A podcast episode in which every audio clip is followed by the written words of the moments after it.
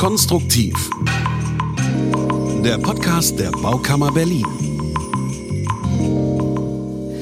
Mein Name ist Jessica Witte-Winter. Herzlich willkommen. Wir blicken ja in diesem Podcast hinter die Kulissen, wie man so schön sagt. In unserem Fall bedeutet das hinter Berliner Bauwerke. Heute haben wir uns am U-Bahnhof unter den Linden getroffen. Bei mir sind Manfred Ruth vom Vorstand und Jörg Segers, Geschäftsführer Technik der BVG Projektgesellschaft. Herr Ruth, wir fangen ja mit Ihnen mal kurz an. Sie sind im Vorstand der Baukammer Berlin. Vielleicht können Sie uns kurz mal erzählen, was die Aufgaben der Baukammer Berlin sind.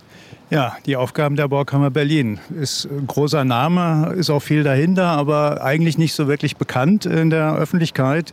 Die Baukammer ist eine Körperschaft öffentlichen Rechts, eine Selbstverwaltungskörperschaft der im Bauwesen tätigen Ingenieure äh, und hat die Aufgaben, Baukultur und Baukunst äh, zu fördern und das Bauwesen zu fördern, die Berufspflichten der Ingenieure festzulegen, deren Erfüllung zu überwachen, Aus- und Fortbildung zu fördern, Behörden und Gerichte in Fragen des Berufs zu unterstützen Streitschlichtungen zu führen im Zusammenhang mit der Berufsausführung, Sachverständige zu bestellen, Wettbewerbe zu begleiten und so weiter. In diesem Zusammenhang haben wir uns mal überlegt, einen Podcast aufzulegen, in dem wir versuchen, mal die Tätigkeiten der Ingenieure hinter Bauwerken herauszuanalysieren, herauszukitzeln. Wenn ein Bauwerk entsteht, der Architekt ist sozusagen ja immer an vorderster Front und das Bauwerk zeigt alleine schon durch die Gestalt das Werk des Architekten das Werk des Ingenieurs, der im Grunde das erst baubar macht, indem er die entsprechenden statischen Berechnungen dahinter, die Berechnung, wo das Bauwerk sozusagen in der Welt verortet ist, vornimmt. Und diese Dinge, die dahinter stehen, die der Ingenieur macht, das gilt es mal hervorzuheben bei Bauwerken, die bekannt sind. Wir haben als erstes mal die U5 uns vorgenommen und ich bin froh, dass wir Herrn Segers gewinnen konnten, dass er uns mit Fragen und Antworten zur Verfügung steht. Das haben Sie sehr schön umschrieben. Die Ingenieure stehen immer so ein bisschen im Schatten der Architekten. Ne? Das wollen wir jetzt ändern. Herr Segers, das erste Stichwort war gerade die Projektgesellschaft. Vielleicht können Sie uns dazu noch was sagen, was das überhaupt ist. Ja, gerne. Die Projektgesellschaft ist gegründet worden äh, mit äh, dem 01.01.2014. Ich habe lange äh, gequengelt und genörgelt und habe immer gesagt, also wir müssen mit dem Team, was die U5 bauen soll, müssen wir aus der Linie der großen BVG raus, um handlungsfähiger und schneller zu werden, Entscheidungswege kürzer zu gestalten. Und ähm, ja, Ende 2013 hat dann mein Vorstand dann auch gesagt, ja, das scheint alles vernünftig. Und dann wurde die Gesellschaft gegründet, dass wir 2014 dann quasi als BVG Projekt GmbH an den Start gegangen sind.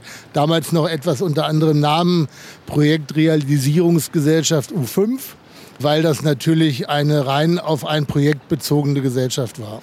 Jetzt sprechen wir ja von einem Lückenschluss, wenn wir von der U5 sprechen. Warum Lückenschluss? Also klar, die Verbindung musste irgendwie geschlossen werden, aber was war das Besondere daran, an diesem Lückenschluss?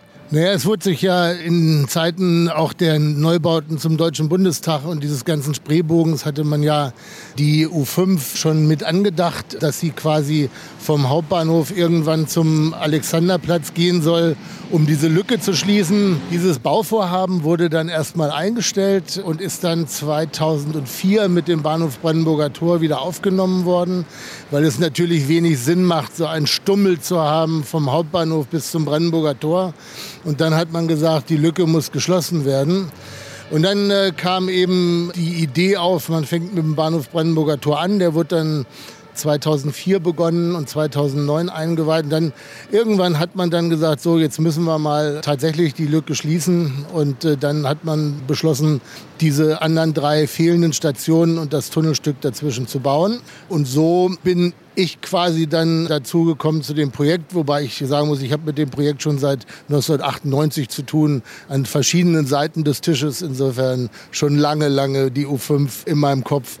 Insofern war das praktisch nur noch etwas, was zum Abschluss gebracht werden sollte. Endlich mal. Naja, man kann natürlich schon stolz sein, wenn man vorher Planung gemacht hat und man darf dann auch noch bauen. Und das ist natürlich dann eine ganz besondere Ehre. Insofern habe ich mich natürlich sehr gefreut, dass man da das so umgesetzt hat und ich dem vorstehen durfte.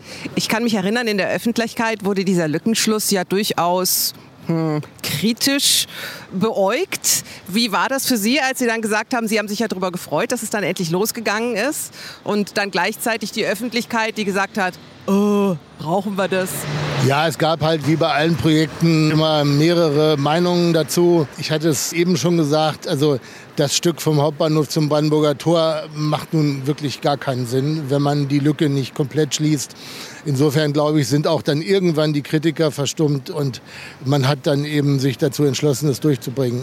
Und inzwischen ist es ja tatsächlich so, dass die Touristen sich total freuen, dass sie mit der U5 und eben mit diesem ganz berühmten Lückenschluss fahren dürfen. Und auch die Berliner sind dem inzwischen wohlgesonnen, oder? Ja, es ist natürlich auch so, dass wir schnell waren, auch in der Zeit geblieben sind, größtenteils. Wir sind natürlich hier, wenn man sich umschaut, mittendrin in der Stadt. Und da ist es immer besonders spannend an solchen exponierten Punkten. Und je schneller man dann auch wieder verschwindet und der Staub und der Lärm aufhört, dann ist die Akzeptanz wird dann auch wieder größer. Ja, das stimmt. Jetzt äh, gehen wir doch mal ein bisschen in die Tiefe. Trassenpunkte, das sind wichtige Punkte, die für Sie natürlich total logisch sind. Und es gab gerade was diesen Lückenschluss angeht, Trassenpunkte, die vorgegeben waren.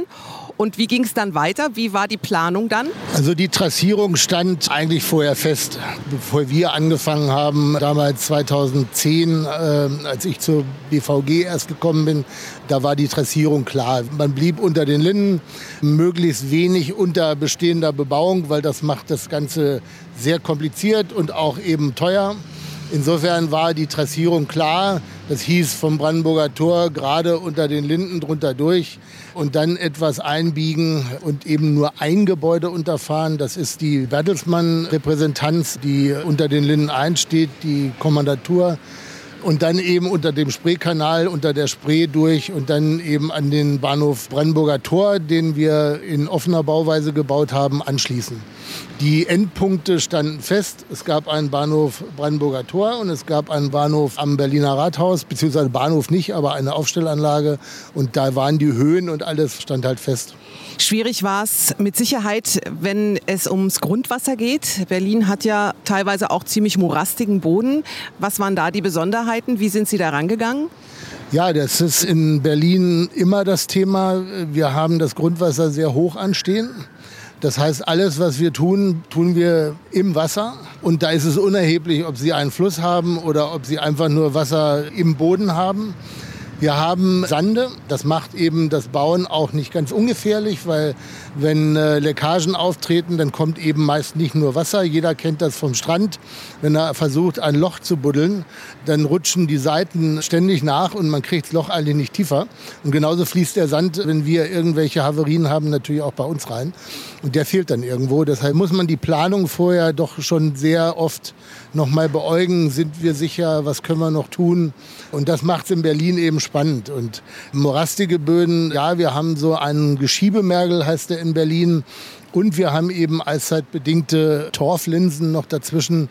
Und die mögen wir gar nicht eigentlich, weil sie einfach vom Bauen her, wer Torf kennt, weiß, das kann man zusammendrücken wie ein Schwamm und danach geht es wieder auseinander. Also den Boden mögen wir natürlich nicht. Mit Sand kann man umgehen, mit Geschiebemergel auch. Da gibt es entsprechende Verfahren, um damit auch dann entsprechend umzugehen. Wir haben gerade das Wasser angesprochen. Man hat in den Medien gelesen, dass es Wasserprobleme beim Tunneldurchstich gab beim Brandenburger Tor. Was hat es damit auf sich? Ja, wie das immer so ist im Leben. Wir haben nach dem schrecklichen Unfall in Köln haben wir natürlich unsere Planung mehrfach überprüft, um eben noch immer noch mal zu gucken und mit noch mehr Augen zu gucken, gibt es Schwachpunkte in unserer Planung? Haben wir irgendwo möglicherweise keine Redundanz, äh, keine Rückfallebene? Und dann äh, waren wir der Meinung, das ist alles okay und sind dann mit der Maschine in der vorgesehenen Position am Bahnhof Brandenburger Tor auch eingefahren in die Endposition. Nun setzt natürlich die Planung voraus, dass alle Bauteile, die man bei der Planung für sowas benötigt, in der Qualität hergestellt worden sind, äh, wie wir sie auch erwarten. Ist das nicht der Fall, können wir das nicht sehen. Das ist eben im Spezialtiefbau, Schrägstrich Tunnelbau unser Manko. Wir haben nur indirekte Messverfahren, um eben gewisse Dinge etwas näher zu betrachten. Wir können halt nicht drauf gucken. Das macht es halt immer schwierig. Und äh, wir haben dann die Maschine abgestellt und üblicherweise ist dann so, dass man diesen Überdruck, den die Maschine hat, zurückfährt und irgendwann kommt Wasser und dann fährt man wieder ein bisschen Druck weg und guckt, kommt Wasser. Und dann irgendwann kann man die Türen dann aufmachen und man hat dann ganz normale atmosphärische Bedingungen. Und es war auch alles trocken. Und dann sind wir alle brav nach Hause gefahren. Und am Sonntagmorgen um sieben kriegte ich den Anruf, Wassereinbruch in der Maschine. Ja, es war, muss man sagen, man braucht auch ein bisschen Glück. Äh, da hatten wir auch tatsächlich ein äh, bisschen Glück. Es kam zu einem Wasserbodeneinfluss in diese Abbaukammer. Zum Glück waren Teile der Maschine noch nicht ausgebaut, sodass sich im Grunde genommen dieser Wasserbodeneinbruch selber geheilt hat. Der hat halt einfach aufgehört. Das kann natürlich anders ausgehen, siehe Köln. Jetzt haben Sie gerade die Sicherheit angesprochen und Sand und das Bild vom Meer und der Sandburg, die man da bauen möchte. Jetzt sind wir ja hier mitten in Berlin, Sie haben es gerade angesprochen. Da stehen ja überall große, alte Gebäude. Wie wird sowas abgesichert? Wie können Sie sicher sein, dass dann nicht der Adrenalinkick doch noch kommt, weil eben dann doch was nachlässt? Also die Altgebäude stehen in der Regel auf Holzpfählen. Das sind in der Regel lange Holzpfähle bis 15 Meter und länger. Das ist auch der Grund, warum man in Berlin nicht wie früher eine Grundwasserabsenkung betreiben kann und dann trocken baut, sondern die Holzpfähle dürfen keine Luft bekommen, weil sie sonst anfangen zu faulen. Und deswegen genehmigen Behörden das natürlich nicht mehr, eine Grundwasserabsenkung. Das heißt, wir müssen im Grunde genommen uns immer erstmal eine Art Schuhkarton bauen mit einer Basisabdichtung und einen Kasten drumherum und im Schutze dieses Kastens, der uns dann Wasser vom Leib hält und Sand, im Schutze dieses Kastens bauen wir dann eigentlich erst das eigentliche Bauwerk. Das macht das Bauen in Berlin halt auch sehr teuer. Ein wichtiger Punkt ist natürlich auch noch, dass in Berlin die Bauarbeiten mit Sicherheit auch ein bisschen erschwert wurden, dadurch, dass bei den Grabungen dann Dinge aufgetaucht sind, mit denen man erstmal nicht gerechnet hat. Wie sind Sie dann damit umgegangen? Was kam da alles so zum Vorschein? Wie lange hat sich's verzögert? Wie viel graue Haare hat sie es dann noch gekostet? Oh, die grauen Haare, die lassen wir weg. Sie sehen das ja. ja, wir hatten im Bereich vor dem Roten Rathaus hatten wir archäologische Grabungen. Da ist quasi das alte Rathaus von Berlin entdeckt worden. Das war bekannt. Wir haben es halt nur ausgegraben dann. Im Zuge der Baumaßnahme hat man auch beschlossen, die alten Gemäuer so zu sichern und abzutransportieren. Man hat, glaube ich, auch circa 750 Münzen aus verschiedenen Epochen gefunden. Also da ist eine Menge gefunden worden. In der alten Königstraße von Berlin ist die entartete Kunstgegenstände sind da gefunden worden. Das war aber nur lokal tatsächlich dort, äh, wo auch der Bereich des alten Berlins ist, also vorm Roten Rathaus. Die Strecke entlang bis zum Brandenburger Tor sind wir so tief, dass da keine Kulturreste und auch keine Bomben das ist einfach zu tief. Die liegen alle höher. Das Einzige, was wir hier genau hier, wo wir stehen hatten, war ein etwa vier mal vier Meter großer Findling aus Granit, der uns äh, eine Menge Kopfschmerzen bereitet hat, weil er eigentlich schlicht im Weg lag und den mussten wir entfernen und das war so ein, ich sag mal, so ein, so ein Kampf Findling gegen Bohrung. Den haben wir kaputt gebohrt, um die Trasse wieder frei zu haben, um unseren Schuhkarton erstmal bauen zu können. Und Sie sehen hier die umgebende Bebauung. Viel Ausweichmöglichkeiten hat man auch gar nicht. Also insofern musste der weg.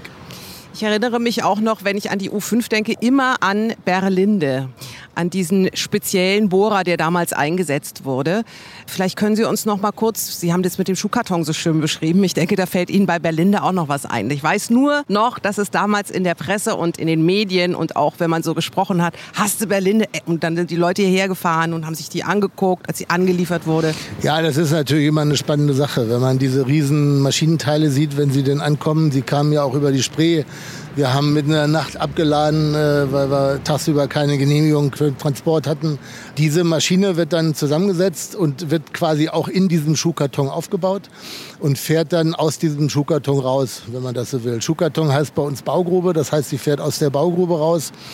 Und diese Maschine ist im Grunde genommen unterwegs wie ein U-Boot. Sie fährt mit einem leichten Überdruck und mit einem Stützdruck vorne in der Abbaukammer, wo das Erdreich abgeschnitten wird und abgegraben wird, damit uns eben kein Wasser in die Maschine eindringt.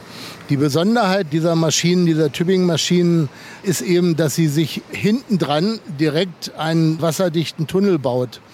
Das heißt, vorne fährt die Maschine, gräbt das Erdreich ab und dahinter entsteht direkt die Röhre, die wasserdicht aus Betonfertigteilen zusammengesetzt wird. Das ist mal super erklärt worden in der Sendung mit der Maus, kann ich nur empfehlen. Okay, wir haben uns ja heute hier am U-Bahnhof unter den Linden gesprochen, weil das ein ganz besonderes Bauwerk ist. Warum? Ja, wir haben hier den Kreuzungspunkt äh, von der Nord-Süd-Trasse der U6 mit der U5, die hier eben in Ost-West-Richtung verläuft. Das hatte zur Folge, dass wir quasi zwei Bahnhöfe in einem bauen mussten. Der Bahnhof Französische Straße ist aufgegeben worden und wir haben hier den Bahnhof unter den Linden gebaut, wo in der untersten Ebene die U5 fährt, also deutlich tiefer als die U6. Das liegt daran, dass man früher eben aufgrund des Grundwassers die U-Bahn gar nicht so tief bauen konnte, was eben aber mit dieser Tübingen-Maschine äh, mittlerweile kein Problem ist und auch weltweit zur Ausführung kommt. Und wir haben da drüber liegend quasi wie ein Kreuz fährt die U6, sodass wir hier einen Umsteigebahnhof haben mit einer entsprechenden Tiefe, unten U5, oben U6 und einer Zwischenebene, wo es auch noch ein paar Geschäfte gibt. Das ist ein sehr Volumen, ich glaube der volumengrößte Bahnhof, den wir gebaut haben. Ich wollte es gerade sagen, weil wenn man hier oben steht, man sieht einen Eingang, also eine Rolltreppe und eine Treppe nach unten, auf der anderen Seite auch nochmal und alles andere unten drunter, das ist ja wirklich sehr, sehr groß und sehr weitläufig, wie Sie gerade schon gesagt haben. Was sind da die Schwierigkeiten? Worauf mussten Sie da achten, wenn ich mir jetzt auch gerade überlege, Sie hatten ja nicht viel Platz, auch unten drunter. Die Häuser stehen ja relativ nah und irgendwie sind die ja in der Erde, da können Sie ja nicht durch unten drunter. Ja, also die Platzverhältnisse hier sind natürlich relativ beengt. Ansonsten ist es keine Schwierigkeit. Das Problem ist einfach, dass wir bei der Herstellung unserer Baugrube, Schrägstrich Schuhkarton, erstmal tiefe Wände ins Erdreich bringen müssen, die nachher eben auch abbinden, Betonwände. Und da war es so, dass wir so 50 Zentimeter, einen Meter von dem Fünf-Sterne-Hotel hier neben uns runtergefahren sind. Das sieht dann schon ziemlich heftig aus, wenn man beim Frühstück sitzt und dann fährt immer so ein Riesengreifer da äh, hoch und runter. Aber das ist hier trotzdem noch relativ üppig vom Platz her. Also ich habe in Köln auch bei dem Projekt mitgewirkt. Da ist es deutlich enger in der Kölner Altstadt, wenn man dort baut. Hier ist es dagegen schon noch ordentlich Platz. Und auch noch mal zu der Sicherung der Gebäude vielleicht in diesem Zusammenhang. Was wurde da speziell gemacht? Sie haben gerade das Hotel angesprochen, während die Leute beim Frühstück saßen und der Kran und der Bagger direkt vor ihrer Nase war. Was macht man da, um diese Gebäude tatsächlich abzusichern? Also Üblicherweise, das ist aber auch eine Sache, die in den Genehmigungsverfahren letztendlich vorgeschrieben wird. Also wir haben verschiedene Messmonitorings gefahren. Das ist zum einen ein Lärmmessmonitoring. Also diese Hotels sind natürlich mit entsprechenden Mikrofonen ausgestattet worden, um eben die Lärmbelastung auch zu messen. Und wir haben ein Oberflächenmesssystem, wo wir quasi Verformungen, die an der Oberfläche stattfinden, uns frühzeitig anzeigen, Achtung, da ist irgendwas. Wir haben zum Beispiel die Schlossbrücke, das ist ein sehr altes Bauwerk, ich glaube knapp 300 Jahre alt, mit einem sehr umfangreichen Messmonitoring ausgestattet.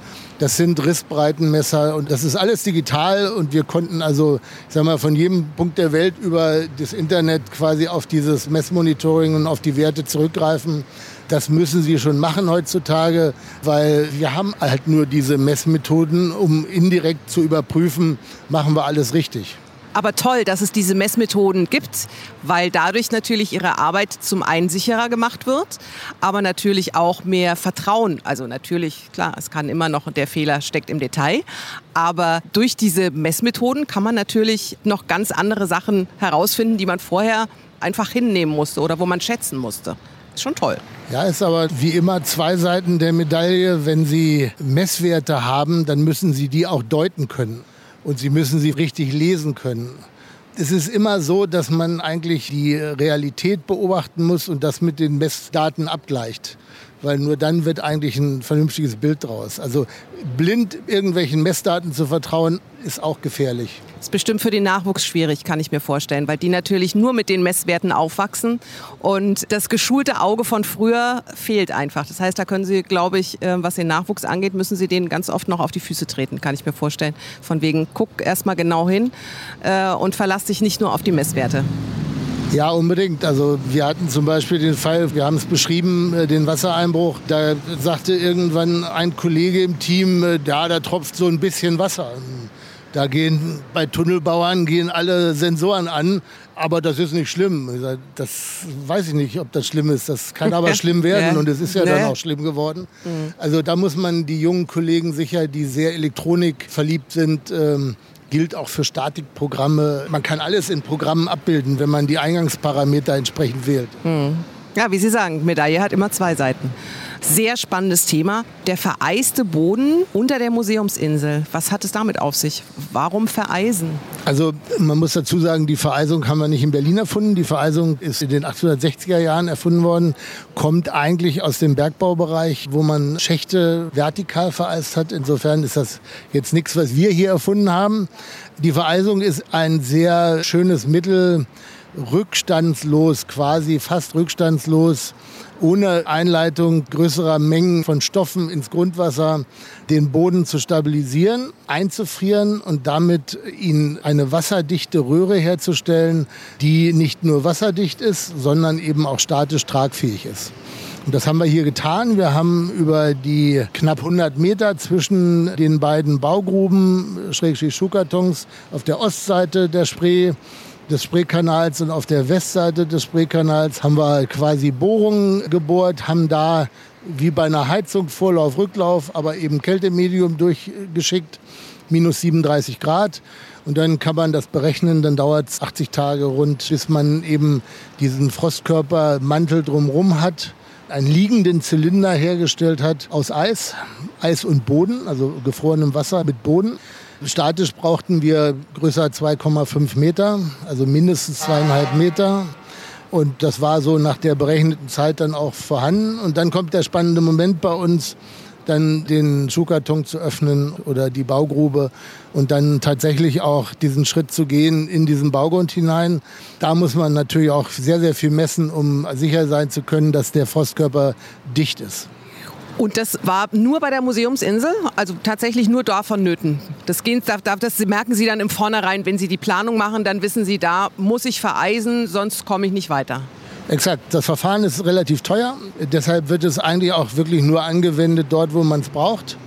Was man von oben offen bauen kann, haben wir auch bei der U5 von oben und offen gebaut. Bei der Museumsinsel ging es nicht, weil wir einmal unter einem Gewässer durch mussten und zum anderen zu teilen unter eben der Kommandatur.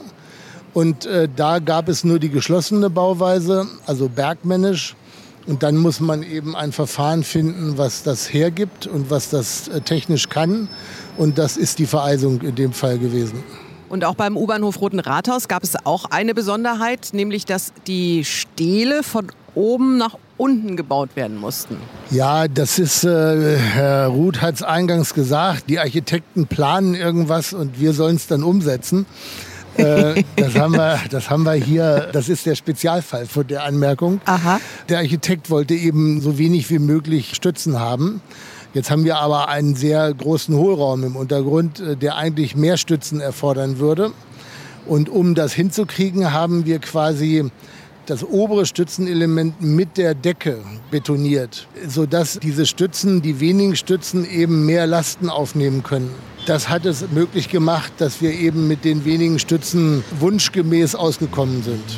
Da fällt mir gerade noch eine Zwischenfrage ein. Die Zusammenarbeit zwischen Ingenieur und Architekt, die ist ja auch immer, naja, also man muss diskutieren können. Weil das ist ein, eine, ich, ich sage jetzt mal, ein, ein alter Disput zwischen Architekten und Ingenieuren, mhm. weil die Architekten äh, aus Sicht der Ingenieure, die malen irgendwas.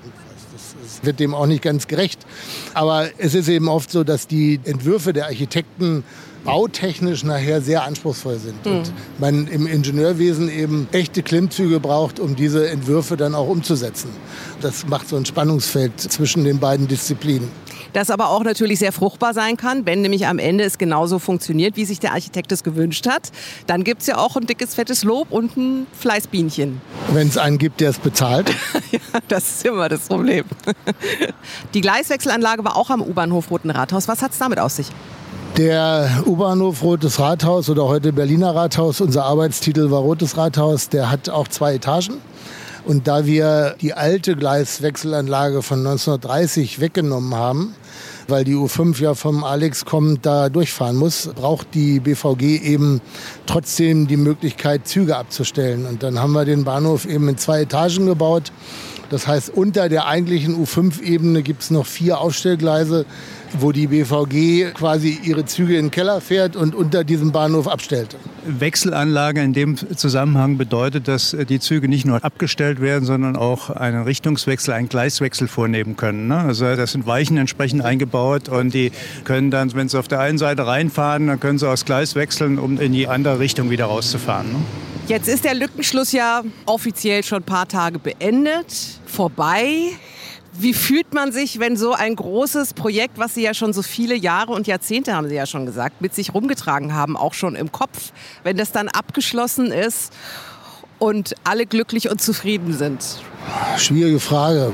Leer, stolz, ja, irgend sowas dazwischen, würde ich sagen. Äh, man tritt ja an und hat eigentlich so ein bisschen so Angst vor der eigenen Courage. Ja, wenn da steht eine Zahl von 525 Millionen auf dem Papier und das soll man umsetzen und wir sind mit dem Anspruch angetreten, insbesondere weil Berlin eben so ein paar Projekte hat, die so gar nicht gut gelaufen sind. Da gibt es ja insbesondere so eine Fläche, wo Flugzeuge landen können, was ziemlich schief gegangen ist. Und wir sind natürlich angetreten mit dem Anspruch, mal zu zeigen, dass wir das noch können in Deutschland. Ja? Dass wir tatsächlich Projekte auch in Zeit und Kosten abarbeiten können.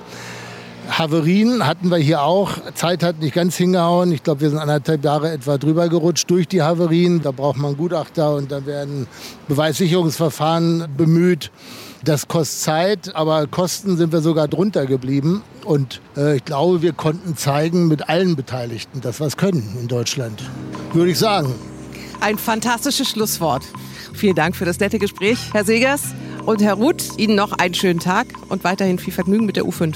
Vielen Dank, dass wir hier uns mal berichten und darstellen durften. Ja, vielen Dank, Frau Witte-Winter, für die Moderation. Vielen Dank, Herr Segers. Baukammer bedankt sich und ich hoffe auf ein nächstes Mal.